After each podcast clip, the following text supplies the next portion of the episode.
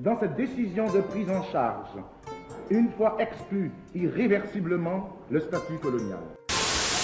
Parce qu'après la crise des subprimes, ce sont les États qui sont montés au créneau pour sauver le système financier international. Chez nous, on dit qu'il faut que vous nourrissiez votre enfant jusqu'à ce qu'il ait poussé des dents, afin qu'il vous nourrisse quand vous aurez perdu les vôtres. La France ne comprend pas l'Afrique. Et il est grand temps qu'elle la comprenne. La révolution est victoire. L'échec appartient à la réaction et à la contre-révolution. Camarades, l'impérialisme, le néocolonialisme. Merci camarades. Bonjour à toutes et à tous. Bienvenue dans ce nouvel épisode du podcast de Tumni Taba. Je suis Laurie Nama et je serai votre hôte. Tumni Taba se veut un espace de créativité, d'échange et de réflexion dédié à la jeunesse afrodescendante. Nous vous offrons à travers ce, ce podcast des débats, confrontations d'idées ou synergies sur des sujets d'actualité. Pour ce nouvel épisode, je suis accompagnée de Madiara.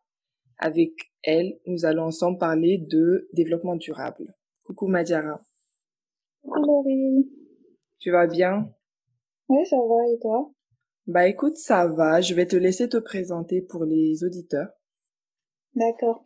Bah, salut tout le monde, je m'appelle Madiara, je suis euh, scientifique de l'environnement de formation et présentement je travaille sur une recherche en rapport avec l'écologie politique des inondations urbaines. Et euh, après à côté, je suis blogueuse et modeste, modeste écrivain. Oh, tu peux le dire, hein. écrivain, c'est écrivain. ouais, ça va. Ça va. Bah super, déjà merci d'avoir répondu à ma demande Madiara, c'est très gentil. Alors aujourd'hui on va parler de développement durable, donc je vais partir sur quelques bases, je vais donner une petite définition du développement durable, des différents euh, types d'obstacles qu'il y a à cela et pourquoi c'est intéressant de s'y intéresser. Et puis ensuite on va discuter de cela. Alors, donc, selon la définition de l'INSEE, hein, le développement durable, c'est un développement qui va répondre aux besoins du présent sans compromettre la capacité des générations futures à répondre à leurs besoins propres. Voilà. Donc, pourquoi le, pourquoi le développement durable est important et pourquoi c'est un peu trendy hein, ces temps-ci on entend parler? C'est parce que tout simplement la notion s'est popularisée et elle va prendre de l'ampleur parce qu'on ne peut plus l'ignorer. Donc il y a eu pas mal de catastrophes naturelles et pas naturelles d'ailleurs qui nous ont montré que tout simplement la Terre et notre société va mal sur plusieurs aspects. Et euh, selon beaucoup de scientifiques, quelle serait la solution, ou plutôt l'une des solutions, c'est le développement durable pour pouvoir pérenniser nos sociétés. La première question que j'ai à te poser, Madiara, donc des petites recherches donc euh, que j'ai pu faire, hein, parce que moi je suis pas du tout spécialisée dans ce domaine, j'ai pu voir qu'il y a différents types de développement durable. Donc j'ai vu qu'il y a des socles. Tu me dis si j'ai faux, hein, mais je crois qu'il y a euh, le, le côté social, le côté économie et le côté écologie, et que surtout il y a plusieurs obstacles à ce développement durable. Donc ma première question était selon toi, est-ce que est-ce que tu pourrais nous citer en fait les gros obstacles que toi tu as pu rencontrer ou plutôt étudier au cours de tes études dans ce domaine-là? Euh, D'abord, je voudrais revenir rapidement sur les définitions du développement durable que tu as données. Mmh Parce que je pense que la définition que tu as donnée, c'est ça a reçu sa reconnaissance internationale pour la première fois, je crois que c'était en 1967, à une conférence des Nations Unies mais c'est devenu vraiment mainstream et populaire à la fin des années 80. La définition de produire pour subvenir aux besoins de la génération présente sans compromettre les besoins des générations futures. Mais honnêtement, pour être honnête, je sais pas, on n'a pas toute cette compassion ou cette sympathie là pour les gens, pour des gens qui ne sont pas encore nés en fait. Parce que subvenir aux besoins des générations futures, pour moi, c'est c'est pas le but d'un développement durable. C'est juste une, une des conséquences positives.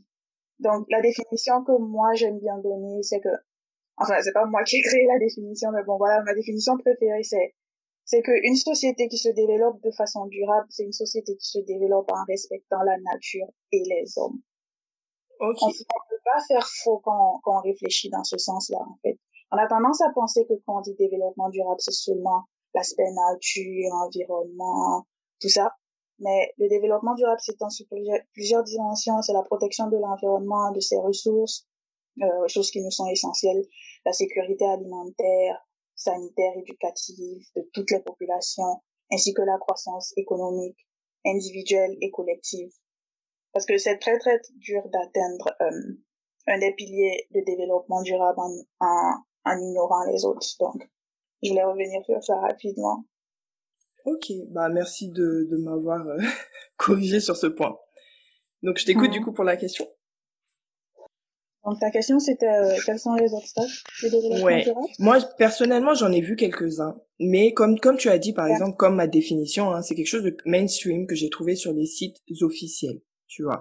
Donc moi j'ai trouvé comme mhm. obstacle euh, euh, par exemple les, les déchets, tout type de déchets, euh, la production, le type de production qu'on a, euh, tout ce qui est transport de, de mmh. matériaux, transport de marchandises, etc jusqu'à jusqu'au problème de surconsommation en fait. Mais je me dis toi en tant qu'étudiante dedans et future même euh, professionnelle du domaine, tu pourrais nous aider à nous centrer sur quelques sujets qui sont alarmants pour nous générations présentes et je dirais même pour nous générations euh, africaines qui au final sommes très touchées pourtant on reste en marge en fait de cette question et on sait pas trop pourquoi. D'accord. Je pense déjà que le développement durable, c'est très vaste, comme j'ai essayé de l'expliquer. Et je pense pas qu'il y ait un obstacle spécifique pour toute une génération. Parce que une génération, c'est, c'est, c'est tellement divisé. Est-ce que c'est la génération des Africains? Est-ce que c'est la génération du Burkina mm. Faso? Est-ce que c'est, c'est, j'ai l'impression de faire partie de plusieurs types de générations en même temps. Mais je pense que ce que moi je vois dans mon cercle immédiat, en fait, le plus gros problème du développement durable que moi je vois, parce que je me dis si tu demandes à quelqu'un d'autre qui vit quelque part d'autre, ce sera, il aura une réponse différente, même s'il est environnementaliste, il aura une réponse différente. Mais moi, le problème que moi je vois à côté de moi qui pose un frein au développement durable, c'est le fait qu'on vit dans une société de surconsommation. Après la révolution industrielle et avec tout le courant de la mondialisation, on s'est retrouvé avec un système économique linéaire basé sur l'extraction des ressources naturelles, la production ou fabrication des, des, objets, leur consommation et leur débarras tout simplement.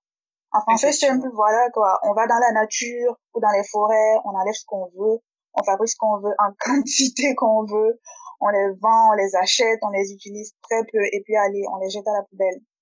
Du coup, euh, un des aspects du développement durable vraiment qui me tient moi à cœur, c'est c'est le problème de la génération excessive de déchets en fait et toutes les conséquences qui qui viennent avec. Le but ultime de du système économique euh, dans lequel on vit, c'est de se faire du profit. C'est tout. C'est le but ultime, se faire du profit. On s'en fiche un peu des conséquences. On est emprisonné dans un esprit de matérialisme qui dit pas son nom. Et franchement, ce qui moi me choque grave c'est aussi c'est les vêtements. Oui, effectivement, Je suis sûre que tout le monde a déjà été victime de ça au moins une fois, en mode tu vis tranquille, dans la paix, dans la joie. Ensuite, tu prends ton téléphone, tu commences à défiler sur Instagram, tu vois une bombe d'influenceuse avec, euh, je sais pas, une jolie paire de chaussures.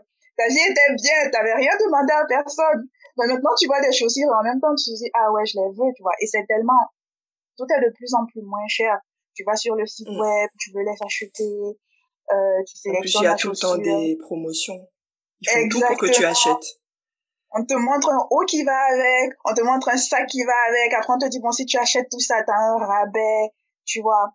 Et tu vois, tu achètes, tu portes une, deux fois une photo, deux photos sur Insta, et genre, t'as plus envie de les porter, en fait. Et tu peux te le permettre parce que après, c'est tellement moins cher. Et parfois, quand je dis ça, les gens disent, ah non, ça, ce sont des problèmes de riches, tu vois. C'est parce que tu es riche que, que tu peux te permettre d'acheter. Mais non, en fait, la société a été construite, euh, la société même nous oblige, en fait, avec les phénomènes comme l'obsolescence euh, planifiée, l'obsolescence perçue, les techniques qui nous poussent à acheter encore et encore. Et après, c'est des, des produits de durée de vie tellement limitée qu'on finit d'utiliser ça très rapidement et puis on les jette à la poubelle. Et euh, il y a une misconception. Je pense que la plupart des gens pensent que le fait de trier les déchets, euh, à chaque fois quand ils trient des déchets, la partie, euh, les déchets qu'ils mettent, Au tri. la plupart coup, des gens pensent que, voilà, je me suis que c'est recyclé.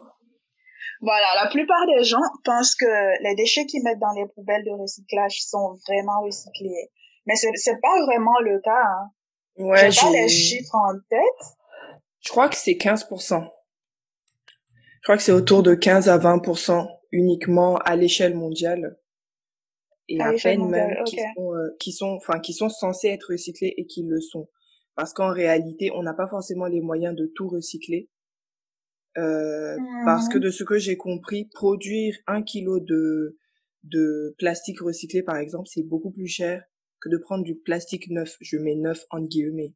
Tu vois ce que je veux dire? Exactement. Donc, il n'y a pas forcément les politiques qui vont accompagner tout ce recyclage-là. Il n'y a pas forcément aussi euh, l'industrie qui va acheter ce plastique-là, étant donné que ce plastique est plus cher. Chacun va dire euh, c'est fait avec 50% de plastique recyclé, mais pourquoi pas 100% au final Parce que ça coûte plus cher. Donc, Mhm. euh, effectivement, oui, on, on se leurre sur ce point-là. Et puis, au-delà, tu as parlé de quelque chose, les vêtements. C'est quelque chose qui m'a choqué dans Mhm. mon expérience personnelle. J'ai toujours été quelqu'un qui n'est qui n'était pas très vêtements avant d'arriver en France, tu vois. Parce qu'au bled, je vais pas Mhm. mentir, beaucoup de mes vêtements venaient du Fuchs, Yugu Yugu, si tu te rappelles. Mhm. Euh, bon, la friperie, ici on dit ça friperie, mais j'avais, c'est pas que j'avais pas honte, mais c'est quelque chose que mes parents m'ont inculqué très jeune, en mode si tu veux des vêtements originaux, mais de bonne qualité, ne te gêne pas à aller dans les marchés, tu vois. Donc ça fait que moi je, Ouais. je renouvelais mes vêtements de façon chaque semestre en fait. En gros. Et quand je dis je renouvelle, c'est en gros je vais acheter un, un ou deux jeans en plus parce que mes jeans sont un peu euh, un peu fatigués et encore. Mais quand je suis arrivée ici, Mhm. je faisais que regarder des hauls vêtements sur euh, sur euh, YouTube, tu suis des influenceurs et puis euh, l'année dernière, j'ai dû déménager et c'est quand j'ai déménagé et que j'ai dû transporter tous ces vêtements que je ne portais pas que je me suis rendu compte que j'avais un problème. Mais vraiment, alors que je pense moins dépenser en vêtements que la moyenne des personnes ici parce que tout simplement voilà, je je suis pas quelqu'un qui va acheter de façon compulsive, je choisis quand je le fais mais malgré ça, j'ai beaucoup trop de vêtements que je ne porte pas, qui ne me servent à rien. Et puis, ils font de plus en plus de vêtements originaux, donc qui ne passent pas partout. Donc, tu vas porter ton vêtement une ou deux fois, et puis après, t'as plus d'occasion. Tu veux bien le porter, mais bon, Ouais. des baskets fluo, tu les mets pas tous les jours, quoi, malheureusement. Mhm. Ouais, franchement, ouais, c'est ça. C'est tout un système, en fait, qui est mis en place pour nous pousser, enfin, pour nous penser qu'on est obligé de dépenser, on est obligé de toujours acheter de nouvelles choses. Mais c'est tellement pas le cas, en fait. Genre, Ouais, et puis après, c'est facile de dire à tout le monde euh, de ne pas consommer quand au final, on on sait pas quoi faire, quoi. Je sais que moi, en tant qu'étudiante, enfin, quand j'étais étudiante, parce que bon, j'ai fini l'année dernière, mais moi, en tant qu'étudiante, c'était compliqué de me dire que je, je vais acheter plutôt un jean, je sais pas, Levi's ou je ne sais quelle marque qui va me durer beaucoup plus longtemps, euh, plutôt que d'ach- d'aller à H&M et acheter euh, deux, trois jeans pour le même prix, tu vois. C'était vraiment Mhm. compliqué et on, on ne nous donne pas assez de clés, enfin d'informations, je trouve, sur ce point. Chaque marque va essayer de faire du greenwashing en fait, pour nous dire écoutez, Yes. achetez chez nous parce que euh, parce que nous on a 50% de recyclé, etc. Sauf que non, même si tu as 50% de recyclé, si ton jean il me lâche dans trois mois, bah je vais en acheter un en fait. La, la ouais, clé voilà, ce c'est serait ça. voilà, la clé ce serait peut-être de chercher. euh, C'est assez compliqué en tout cas sur la surconsommation. Il y a pas mal, il y a de plus en plus, pour les vêtements en tout cas, il y a de plus en plus de marques euh, assez transparentes sur euh, l'empreinte carbone de, de leurs vêtements. Il y en a de plus en plus parce que, ouais, tu vois, directement, tu m'as parlé des jeans Levi's. Ouais. Il y a, il y a pas mal d'alternatives moins chères, c'est juste qu'il faut essayer de s'éduquer puis de s'informer et faire l'effort, tu vois, faire l'effort de, de, de rechercher parce que je pense que les gens ont ce souci-là en fait. Ils sont très confortables dans le mode de, de consommation qu'ils ont décidé d'adopter et ils veulent pas vraiment explorer de nouvelles options, tu vois. Ouais. Pour eux, c'est ouais, vrai qu'on fait un HR, peu les c'est HR. autruches. Hein. Il y a pas mal, il y a pas mal de trucs super faciles. Genre, il y a, il y a Ecosia, je sais pas si tu connais. Ecosia, non, je ne connais pas. C'est, c'est un moteur de recherche, un peu comme Ah Google, si en si, je connais. Bah c'est celui que j'utilise, sauf que ça fait longtemps que je l'utilise. J'avais complètement oublié. C'est celui qui est Bah, censé planter des arbres. C'est ça? Exactement. Ouais, ils utilisent une grande partie de leurs revenus pour planter des arbres. Et mm. c'est tellement simple. Juste change de moteur de recherche. C'est tellement simple. juste fais ça. Mais le nombre de fois que j'ai dit aux gens d'utiliser Ecosia, mais ils sont confortables avec Google et puis c'est tout, tu vois. Il y a pas, y a pas, d'effort. Mais c'est vrai qu'en plus, moi j'ai, allez, j'ai adopté ça il y a genre deux ans de mémoire. C'est une amie qui l'avait installé pour moi. Hein. Elle m'a dit, je te donne pas le choix. Je le mets. Et effectivement, je ne vois pas la différence avec Google. Genre, au point où tu m'en as parlé, c'est ce que j'utilise, mais je ne m'en rendais même pas compte que c'était pas Google, tu vois. C'est, il euh, n'y a pas de différence. Mais c'est vrai que quand tu en parles à quelqu'un, dès que tu parles d'une sorte d'initiative un peu écolo, les gens te prennent de haut, en fait. Ils vont te prendre de haut, ou ils vont se dire que toi, tu les prends de haut parce que tu as ce genre d'idée-là. Et je ne comprends vraiment pas ces, je ne comprends pas les réflexions derrière ces, ces deux minutes de ta vie que je te demande pour que tu puisses aider, euh, enfin, pour créer une, une réaction cascade. Enfin, c'est vraiment dommage. Mm-hmm. Alors, avançons. Du coup, bon, on a parlé de surconsommation. La surconsommation, donc si je ne me trompe pas, hein, ça crée des déchets. Et les mm-hmm. déchets, c'est vraiment un sujet qui me, qui me tient à cœur parce que voilà, j'aspire à travailler un peu plus dans ça. Je voulais savoir déjà quelle est ton expérience au-delà, au-delà même du côté développement durable. Hein. je voulais voir si on a la même expérience des déchets à Ouaga. On va prendre euh, le cas de Ouagadougou parce qu'on connaît toutes les deux villes. Donc pour ceux qui connaissent pas, c'est la capitale du Burkina Faso, donc notre pays d'origine. Hein. Mais voilà, moi je, j'ai une expérience assez particulière pour les déchets de, de Ouaga. Une des expériences qui m'a choquée à Ouaga, je pense que c'était en 2014 ou 2013, où en fait il y a eu beaucoup de pluie et la pluie, elle a ramené tout, une grande, une grosse partie des déchets qui étaient dans les canaux. Euh, mm-hmm. je sais pas si tu vois, il y, a y a un petit pont à la patte d'oie, donc c'est un petit pont, et puis en dessous du pont, il y a, y a, y a de l'eau qui, qui passe tout simplement. Et en fait, il y a eu tellement de déchets plastiques qui se sont entassés, qui ont été amenés par la pluie, mais pas parce qu'ils étaient euh, dans des poubelles, c'est-à-dire que c'est des, déchets plastiques qui étaient dans la nature en fait, que la, les courants d'eau ont, ont emporté, que ça a bouché le mm. pont au point où il y a eu des mhm. crocodiles ou des caïmans, je saurais pas dire quelle espèce, qui sont sortis de leur lit. Et en fait, ça avait fait un tollé. Moi, je, je partais à l'école, en fait, je partais au syntaxe, et j'ai vu un regroupement, et, curieuse comme je suis, je me suis arrêtée. Je tends la tête, c'est pas, je vois un caïman. et je vois deux messieurs, en fait, qui essayaient de l'attraper, tu vois, euh, sûrement pour le remettre, je sais pas, soit dans le courant d'eau ou aller le déposer autre part, j'en ai aucune idée. Mais je me suis dit, mais en fait, on dérange tellement les animaux qui sont obligés de nous rejoindre en fait sur notre terrain, dans le sens où c'est pas l'eau qui le dérangeait. Lui, la pluie, il s'en fout. Mais il pouvait plus circuler à cause des déchets plastiques parce qu'effectivement, il y en avait partout. Mais partout. Que ce soit des emballages, que ce soit des sachets noirs, que ce soit euh, des sacs de bis, enfin des paquets de biscuits. Et en fait, depuis ce jour-là, j'ai une vision de Ouaga qui a totalement changé. Ça fait que quand je me balade dans les rues, j'ai ce regard-là de est-ce que la rue elle est sale? La plupart du temps c'est le cas, petit spoiler. Hein. Mais est-ce qu'il y a des déchets uh-huh. partout? Pourquoi? Et, et ça a aussi développé cette aversion là pour des personnes qui jettent par terre. Sachant que j'ai des amis hein, qui jetaient des sachets par terre, mais je suis devenue la pote chiante qui disait ramasse. Tu gardes dans ta main mm-hmm. jusqu'à ce qu'on trouve une poubelle, sachant qu'il n'y a pas beaucoup de poubelles à Ouaga. En général, on arrivait jusqu'à la maison avec. Mais euh, mais voilà, c'est par rapport à ça vraiment, je voulais savoir ton avis de personnes qui en plus est sensible à cette question, alors que moi je n'étais pas spécialement sensible, tu vois. Ok. Il y a clairement un problème avec euh, la gestion des déchets à Ouagadougou. Euh, c'est vrai que c'est choquant, comme tu l'as dit, de retrouver des déchets par terre et tout ça. Mais je pense que la principale question qu'on peut se poser, c'est est-ce que les gens ont le choix? Ouais. Tu vois? Parce que c'est vrai, nous, enfin, je suppose aussi les gens qui, qui vont écouter ceci ont accès à des poubelles, tu vois. Mais là, euh, les inégalités sociales, les inégalités sociales à Ouagadougou, c'est très très très prononcé. Il y a pas de gens, il y a pas mal de gens qui n'ont pas de poubelle chez eux, qui en fait n'ont pas le choix, ils n'ont pas d'autre choix que de jeter euh, leurs ordures dans la rue. Et il y a un effet je sais pas, il y a un effet, euh, je sais pas comment appeler ça en français correct, en mode quand tu vois un tas d'ordures, t'as une facilité en fait à ajouter toi, tu vois, parce que tu te dis ouais c'est juste un sachet dans un gros tas d'ordures, tu vois, et tout le monde se dit ça et puis bon à la fin voilà on se retrouve avec des tas d'ordures un peu partout qui, bien sûr, après, il y a la pluie, il y a le vent, ça va se disperser dans la rue, tu vois. Parce que je ne sais pas si ça a changé, mais de souvenir, je pense qu'à Ouagadougou, tout le monde doit se charger de sa poubelle. Quand tu construis ta maison, tu dois mettre ta poubelle toi-même, n'est-ce pas? Tu dois mettre ta poubelle et tu dois payer euh, des dames qui passent, des dames ou des messieurs qui passent avec des charrettes. Et puis c'est pas moins je crois que c'est 1000 francs par semaine ou un truc comme ça. Ouais, non, c'est, c'est, c'est cher. pas tout le monde qui peut se permettre mm, ça. Mm.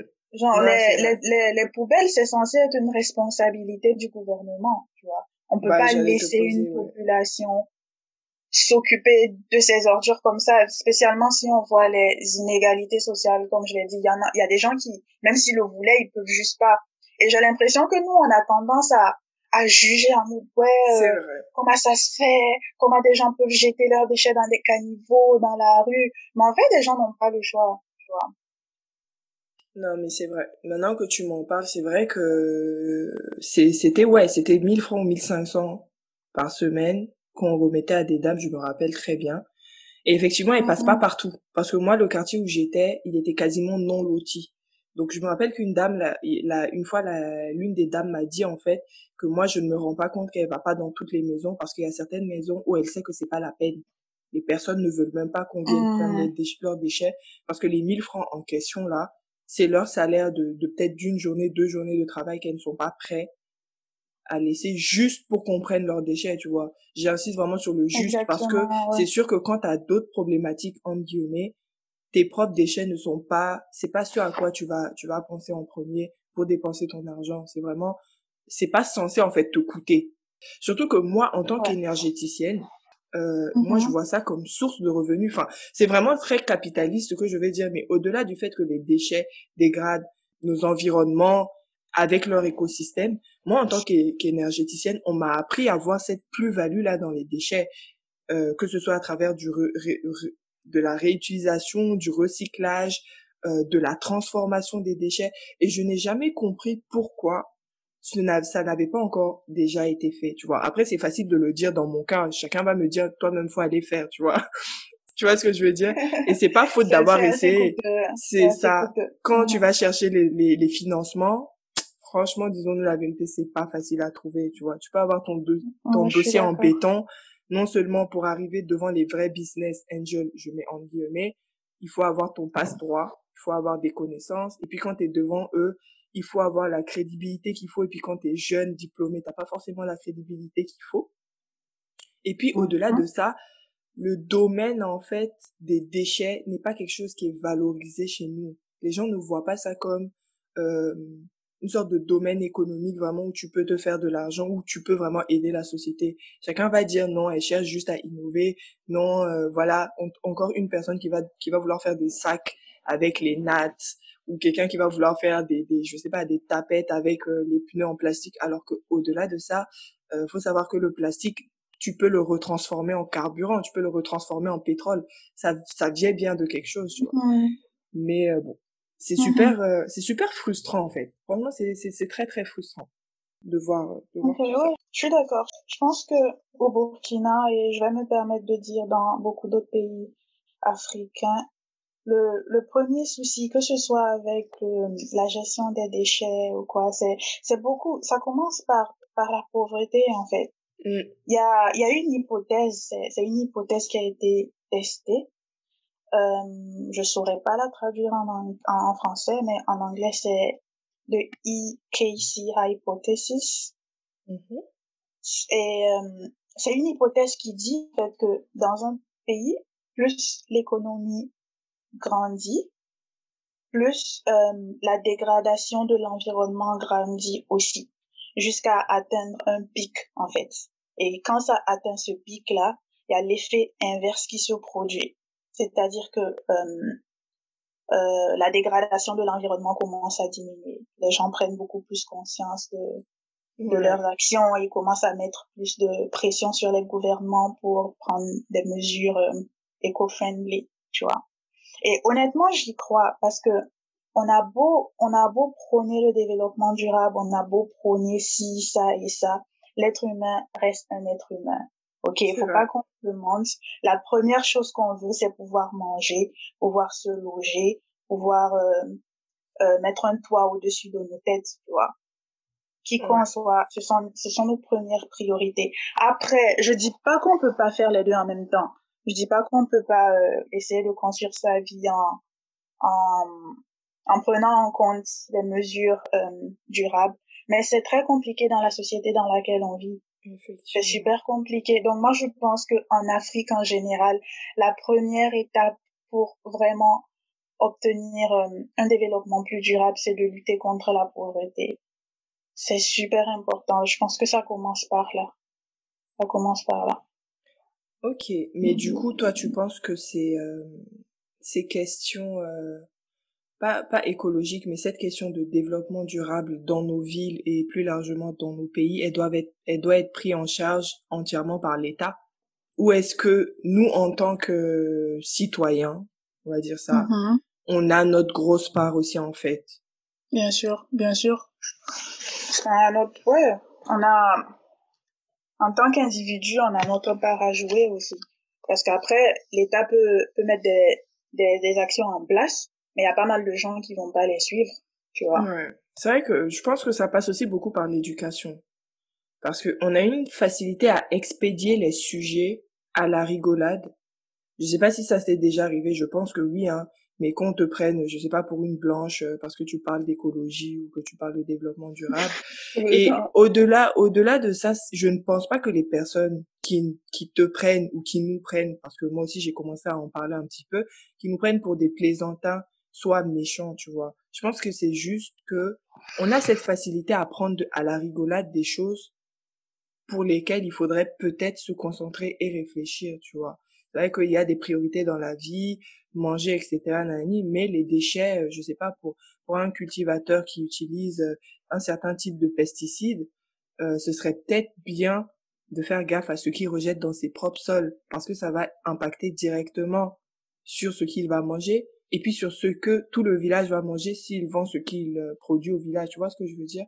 Et on n'a pas forcément cette dimension éducative là. Enfin, ayant parlé avec des gens, il faut déjà qu'ils veuillent te te t'écouter, tu vois? Parce que quand tu vas commencer à parler, ils vont te prendre directement à la rigolade. Et quand moi, en tout cas, on me sort des trucs comme ça, je t'avoue, ça me saoule. Ça me donne plus envie de te parler de ça, tu vois? J'ai mm-hmm. limite envie de dire, vas-y, on n'en parle plus. Mais peut-être qu'au-delà de ça, euh, la personne, elle m'a vexé, certes, mais si je force, je pourrais lui apprendre des choses qui vont faire que même si du jour au lendemain, la personne ne va pas devenir euh, écolo ou une personne qui va prôner tout ce, ce développement durable, mais peut-être que cette personne va juste faire gaffe à ah, c'est vrai que bon, si je ne fais pas ça, ça peut m'aider dans ça, donc j'arrête ça. Et on n'a pas, moi je trouve qu'il n'y a pas assez ça. Je sais même pas si à l'école on nous apprend cette dimension de développement durable. Moi en tout cas je l'ai pas apprise, tu vois, au, au primaire ni au lycée d'ailleurs. Quand j'y pense, ce serait peut-être temps. Mmh. En fait, je pense que euh, en a... bon, j'allais dire au Burkina. J'aime pas trop dire en Afrique parce que là, ouais, c'est mieux. si j'avais voyagé partout en Afrique aussi. Mais bon, ouais, je vais dire au Burkina. La plupart des gens ont l'impression que il faut tout faire ou ne rien faire. Tu voilà. Et c'est ça. Personne ne peut tout faire, en fait. Personne ne peut tout faire. L'important, c'est de choisir un domaine et puis essayer de s'améliorer et de faire des efforts dans ce domaine-là. Parce qu'on n'a pas arrêté de répéter que le développement durable, ça, ça, en fait, ça, ça touche tous les aspects de nos vies. Tous les aspects de nos vies. Si tu, si tu es passionné par la nourriture, tu peux essayer de rendre ta nourriture un peu plus éco-friendly. Si tu es passionné par la mode, tu peux essayer de voir comment, tu vois, acheter des vêtements plus éco-friendly, tu vois. Si tu es passionné par l'architecture, tu peux essayer de voir comment intégrer des matériaux plus respectueux de l'environnement dans, dans tes constructions. Ça touche absolument tous les aspects. C'est pas forcément tout ou rien. Et je crois que c'est c'est un peu la faute aussi des, des du mouvement mainstream euh, du développement durable. Ça donne beaucoup cette impression là qu'il faut tout faire ou ne rien faire. Et parfois il y a pas mal de choses qui qui sont faites et puis parfois qui sont pas directement euh, en contact avec nos cultures. Par exemple, ouais, les gens ont cette idée là que pour être éco-friendly, il faut être vegan, Il faut, oh euh, je sais pas. non, mais c'est compliqué. Franchement, ce côté, moi, j'ai un peu de mal. Il y a pas mal de clichés, tu vois. Mais c'est ouais. pas obligé, t'es pas obligé d'être vegan, de fabriquer ton propre savon. Ouais. Et je sais pas, moi, ne pas te raser, non, non. Ou alors économiser de l'eau euh, tout le temps. Euh, c'est, c'est, ouais, il y a, y a ces gros clichés là. J'avoue, il y a ces gros clichés. Et même moi, ça m'a, ça m'a braqué euh, au début. Puis au-delà même du cliché, euh, ceux qui sont au devant de la scène avec notre société, c'est ceux qui font le plus le buzz. Et ceux qui font le plus le buzz, c'est les, les discours moralisateurs, tu vois. C'est les personnes justement qui vont venir te dire vous faites n'importe quoi, faut arrêter, sinon demain on va tous mourir, tu vois. Et ça, ça braque la population. Si tu viens me dire ça, je vais me dire bon bah ok si on va tous mourir, laisse-moi mourir au moins heureuse en mangeant ma viande, tu vois. C'est bête de dire ça comme ça, mais voilà. Moi je me dis il y a aussi une pédagogie à avoir que le mouvement mainstream euh, il passe un peu à côté.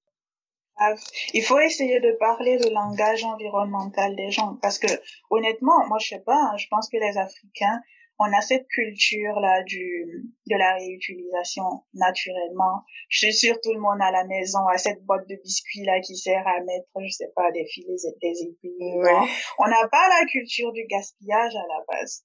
Quand tu vas dans les villages, ils, ils savent, ils savent observer euh, ils connaissent la valeur des forêts et tout ça, mais on parle pas forcément dans leur langage à eux. Il y a un langage environnemental mainstream qui est super occidental, qui font que pas mal d'Africains se sentent déconnectés de ça en fait. À la fin de la journée, l'être humain est un mammifère. Et mm. euh, en tant que mammifère, c'est dans nos gènes en fait. Quand on est face à une situation négative, on a deux options. Soit on reste figé, soit on fait demi-tour en fait. Vrai. Du coup, si on vient tout le temps avec des messages négatifs, c'est, en fait, c'est plus facile de rien faire. Pour, pour le cerveau humain, naturellement, c'est plus facile de rien faire ou de fuir que de, que de prendre des initiatives, tu vois. Au lieu que de dire, euh, si tu fais pas ci, ça va causer ça qui est négatif, faut plutôt dire, si tu fais ça, tu vas avoir ça de positif. Parce que les gens ont tendance à, à déconnecter en fait l'environnement et puis les hommes. Mais tout ce qu'on fait de bien pour l'environnement, c'est c'est nous en fait, c'est à nous que ça bénéficie. Absolument tout. Donc vrai. je crois qu'il faut essayer de recréer euh, cette connexion là que l'environnement c'est nous en fait. Protéger l'environnement c'est se protéger nous. Et je pense que le message va mieux passer. C'est vrai. Est-ce que toi tu aurais on va dire des recommandations, plutôt des bonnes pratiques à notre niveau? Des choses que, enfin moi par exemple en tant que Laurie qui vit euh, à Paris ou même si je vis à Ouaga, peu importe, je peux faire à mon mmh. niveau et qui va pas forcément euh, réduire drastiquement mon niveau de vie parce qu'on a ce cliché là de si tu veux devenir écolo il faut abandonner beaucoup de privilèges donc des mmh. choses que je peux faire qui vont pas forcément me faire du mal mais sans m'en rendre compte qui vont améliorer euh, mon côté éco-friendly un peu et peut-être même impacter sur la, la, la vie de, de, toute ma société, enfin ma vie, tu vois. Et euh, c'est quoi ta passion, Laurie? Qu'est-ce que tu aimes faire C'est beaucoup, hein. Il y a beaucoup de choses. Je sais que tu aimes lire. Je sais que tu aimes lire. Oui, franchement, j'aime lire. Euh, j'aime bah, dessiner, peindre. Récemment, je me suis trouvée, c'est pas une passion, mais j'aime beaucoup transmettre. C'est-à-dire, j'aime beaucoup donner des cours, etc., dans plusieurs domaines où je m'y connais. Puis au-delà de ça, bah, mon domaine d'études, qui est aussi une passion, hein, c'est l'énergie, le domaine de l'énergie, l'optimisation des systèmes euh, énergie, faire en sorte qu'on consomme le moins d'énergie, que ça coûte le moins cher, parce que bon, dans l'industrie, c'est ça le, le but, c'est pas de moins consommer, mais c'est de moins payer, en vérité. Uh-huh et, euh, et, et, la conception aussi de systèmes énergétiques. Ok, si, euh, si tu t'y connais dans la conception de système énergie et tout ce qui est énergie, c'est que voilà, ouais. tu as les bonnes informations pour essayer d'influencer les gens pour ouais. euh, un peu switch vers les énergies renouvelables, ouais, c'est ça? ouais. Non, oui, ça c'est sûr. Et t'as as assez de connaissances pour expliquer à ton entourage pourquoi ce serait bénéfique pour eux, économiquement parlant parlant, tu vois? Ouais, non, c'est vrai déjà, que... je pense que c'est quelque chose. Et je sais que tu dessines, que, que tu peins et tout ça. Quand tu achètes tes peintures, tes pinceaux, il y a plein, il y a plein de marques. Tu peux essayer de juste, euh, de juste changer de marque, en fait, tu vois. Il y a plein de, de, de marques de pinceaux, de marques de peinture qui sont éco-friendly.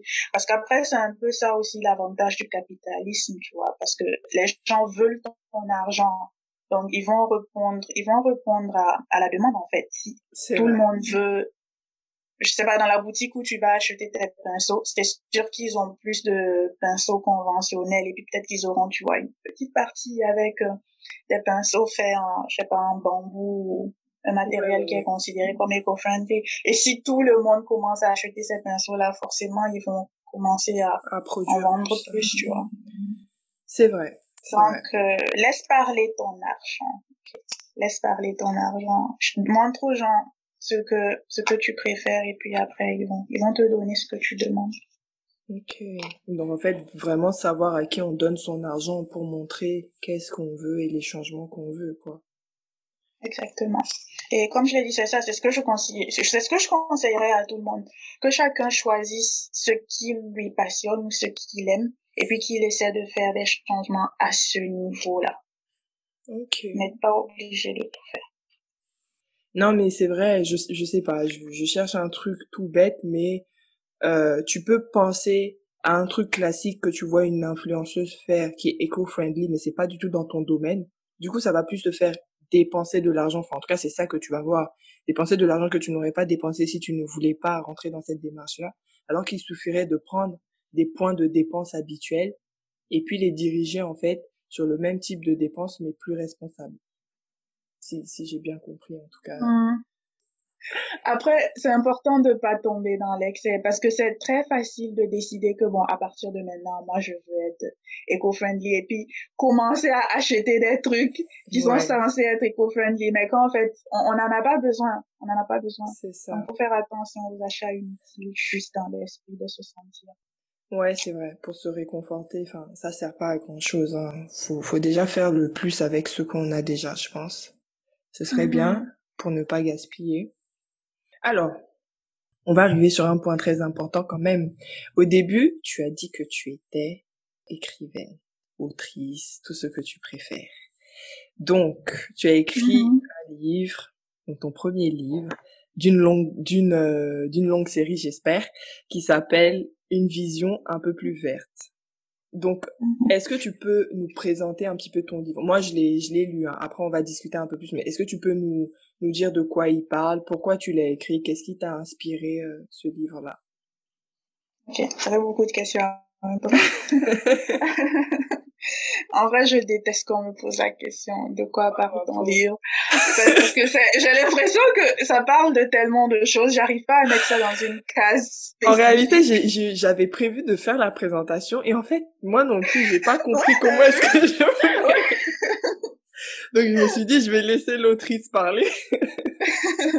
c'est super difficile de mettre ça dans une case spécifique. Mais euh, en gros, je dirais que ça parle de mon expérience personnelle en tant qu'environnementaliste autour de personnes qui ne sont pas du tout intéressées par ce mouvement-là.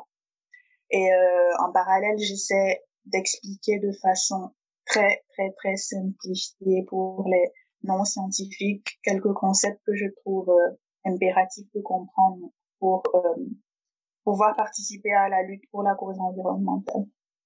Parce qu'il y a pas mal de mots, de termes qu'on entend tout le temps, mais on sait pas forcément ce que ça signifie. Il y a beaucoup de choses qu'on prend pour acquis, tu vois. Mais franchement, il y a beaucoup de gens, ils entendent, c'est des discours et tout, ils entendent ça répétitivement, mais en vrai, ils savent pas ce que ça veut dire. Et euh, c'est dur de, de se battre pour quelque chose lorsqu'on on sait pas vraiment, ouais. Donc j'ai essayé un peu d'expliquer quelques termes assez basiques et voilà, parler un peu de mon expérience personnelle dans le dans le milieu. Euh. Ok, merci. En tout cas, moi, je l'ai lu. Je l'ai lu même deux fois. Ah D'une traite en plus. Ouais, je l'ai lu deux fois. Non, je l'ai lu, je l'ai lu quand? Je l'ai lu il y a peut-être un mois. Enfin, je l'ai lu quand je l'ai acheté, je sais pas si tu te rappelles.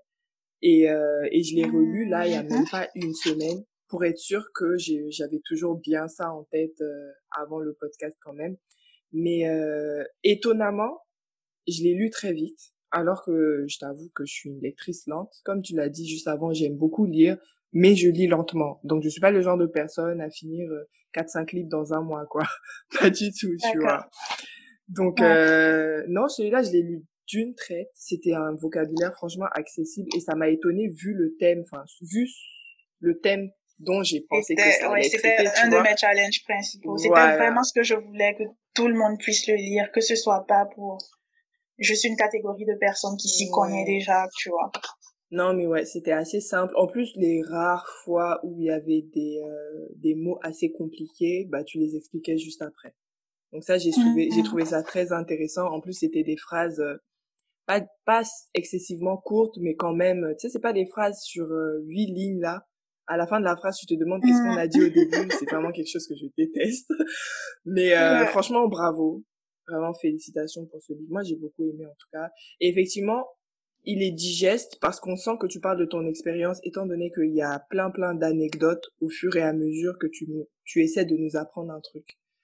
Donc c'est super pédagogue. En tout cas, bravo à ton jeune âge là vraiment. Merci beaucoup, mais, mais faut pas faut pas être trop modeste, tu m'as un peu aidé aussi. Aïe. La partie, la partie sur euh, les énergies renouvelables. Je te souviens pas, je t'avais demandé ah. de l'aide. Je savais pas que ça que j'allais participer à ça. Je suis trop contente. non mais franchement c'est super pédagogue. Bah écoute, merci à nous. Hein. Il faut forcer les gens à lire. Franchement, sur ce point, je vais lancer un petit message à tous ceux qui écoutent. Franchement, instruisez-vous, lisez. Et en plus, je fais partie de ces personnes qui cherchaient des excuses pour ne pas lire. Mes frères, il fait une centaine de pages.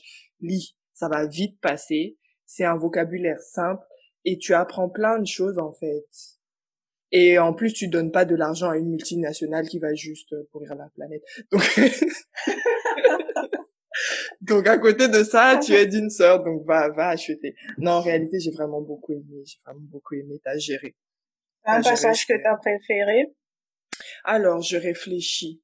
Déjà, il y a tous les passages où tu où tu expliquais que je crois t'as parlé d'un ami qui s'appelle Paul, non Nathan, qui t'a dit que ouais c'est un truc de blanc. Euh, si si j'ai du mmh. temps, je enfin quand t'as donné ton initiative, tu sais sur le consommer local et que la personne a dit ouais si elle a du temps elle va venir lâcher un like. Je t'avoue ça m'a uh-huh. serré le cœur parce que plein de fois j'avais des petites initiatives pas forcément sur le côté développement durable mais où effectivement les gens ne me prenaient pas au sérieux tout simplement parce qu'ils prenaient pas le temps d'essayer de comprendre la démarche et de uh-huh. comprendre la facilité en fait qui pouvait y avoir à me soutenir, tu vois. Donc il y mmh avait plein de trucs comme ça. Toutes tes expériences sur Waga, bah je me suis reconnue dans ça hein, parce que effectivement, euh, voilà. Mmh. Et aussi dernier point, lorsque tu as dit que tu, quand tu allais dans ton école, tu étais la seule noire. Ouais. je me suis sentie tellement concernée, pas parce que dans mon école j'étais la seule noire, mais parce que dans mon domaine énergie, je, enfin non seulement il n'y a pas beaucoup de noirs, mais surtout il n'y a pas beaucoup de femmes vraiment dans le domaine de l'ingénierie. Ouais, c'est super. C'est super masculin, donc euh, je me suis sentie, euh, non, je me suis, j'ai vraiment beaucoup aimé.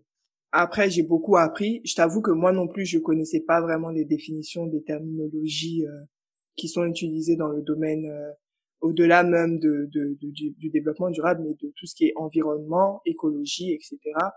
Je ne connaissais pas, tu vois. Je ne savais pas ce que c'était que étudier les sens environnementales, je t'avoue.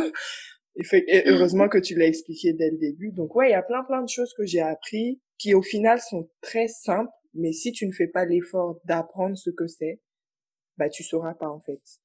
En plus de tous les petits tips que tu as donnés. En tout cas, il y a plein de choses. Voilà, il y a plein de choses que j'ai aimées. Donc ouais, c'est c'est vraiment un, un, un petit bijou. En plus, c'est c'est rapidement fou. Donc euh, franchement, euh, chapeau pour ça. Vraiment pour la longueur, chapeau. Parce que je suis le genre de personne, sur tous les, les sujets un peu techniques, tu vois, moi j'ai peur que ça soit à rallonge. C'est très facilement euh, c'est très souvent des pavés. Voilà, c'est très, souvent, des pavés. Et puis toi, tu viens pour des trucs, une synthèse que tu vas comprendre, mais au final, tu repars avec la tête pleine de choses que tu n'as pas forcément comprises. Enfin, en tout cas, non, j'ai vraiment beaucoup aimé. Donc, encore une fois, félicitations. Merci. Alors, petit, bah, du coup, pour conclure, Est-ce que tu, tu aurais pour nous des recommandations euh, autour du sujet dont on a traité aujourd'hui? Donc ça peut être n'importe quoi, un film, livre, euh, je sais pas, personne à suivre ou, même marque, éthique, qui sait. Euh, à part ton livre, bien sûr, qu'on a déjà recommandé. Bah déjà, suivez-moi sur Instagram parce que je partage tout le temps des petites astuces que je trouve. Après, bon, j'essaie de j'essaie d'inclure tout le monde. Je poste tout le temps des des des articles de de, de marques assez respectueuses de l'environnement. Je j'en mets tout le temps dans mes stories. Par exemple, récemment, j'ai commencé à acheter des légumes moches. C'est vrai que c'est moins cher. J'ai découvert ça aussi il y a un peu de temps. Non, mais c'est super, genre, c'est, c'est, franchement, c'est magnifique. Je sais pas pourquoi j'ai, j'ai pas trouvé ça plus tôt. Tu vois. Et quand tu te dis que ce sont, c'est de la nourriture qui allait à la, poubelle juste parce que c'est déformé. Ouais, ouais juste c'est juste choquant, en fait. Ouais. Donc, du coup, euh, pour ceux qui veulent continuer la discussion, avoir de petites astuces faciles, rapides, pour être un peu plus euh, respectueux de l'environnement sans trop sans trop bousculer vos modes de vie tranquillement. Voilà, essayez de me suivre et tout, et puis de regarder un peu mes stories. Donc, euh, mon, mon arroba, c'est, c'est Madiara, avec trois A à la fin. Après, il y a un super documentaire qui s'appelle The True Cost. The True Cost, donc en français, le prix réel. Et c'est un documentaire sur les effets désastreux du monde de la mode franchement, ça ouvre les yeux sur tellement, tellement de choses. Ça va, ça va un peu au-delà, en fait, de, de la mode, tu vois. Ça montre vraiment le, le cycle du, du, du coton et comment les vêtements qu'on porte arrivent dans nos placards, tout, ce que les autres personnes doivent sacrifier, les fermiers. C'est super. Franchement, c'est, c'est super. Ça va vous ouvrir les yeux sur tellement, tellement de choses. Et après ça, je vous promets, vous achèterez plus vos vêtements de la même manière. Bon bah une bonne chose euh, de à faire, c'est regarder ce documentaire. Je pense en plus que tu l'as conseillé dans le livre, ça me dit quelque chose. Anyway, en tout cas, merci beaucoup pour les recommandations. On a bien noté. On va, ou plutôt ils vont te suivre sur Instagram vu que je le fais déjà de toute façon. Et puis on va essayer de regarder le, le, euh, le documentaire de True Coast. Il est disponible sur YouTube du coup ou il faut aller sur une plateforme euh, en particulier? Sur le site web, ça s'appelle euh, truecost.com. Ah ok, ok, ok. Truecost.com, ouais. Je savais pas que Truecostmovie.com. Ok. Bah merci beaucoup pour cette discussion. Ce fut super intéressant. Franchement, moi, j'aurais pu parler des heures encore. J'avais plein de trucs en tête et puis je me suis dit, on va pas ennuyer les gens. Bah, du coup, on va conclure le podcast. On vous remercie de nous avoir écoutés jusque-là. Je remercie beaucoup à Madjara d'avoir participé à ce podcast. Ce fut très intéressant. Euh, vous pourrez retrouver tous nos épisodes du coup sur toutes les plateformes habituelles Spotify, Deezer, SoundCloud, Apple Podcast et encore. Et euh, on vous dit à une prochaine fois pour un autre épisode et peut-être même qu'il y aura encore média, on sait jamais. Bisous bisous. Hey.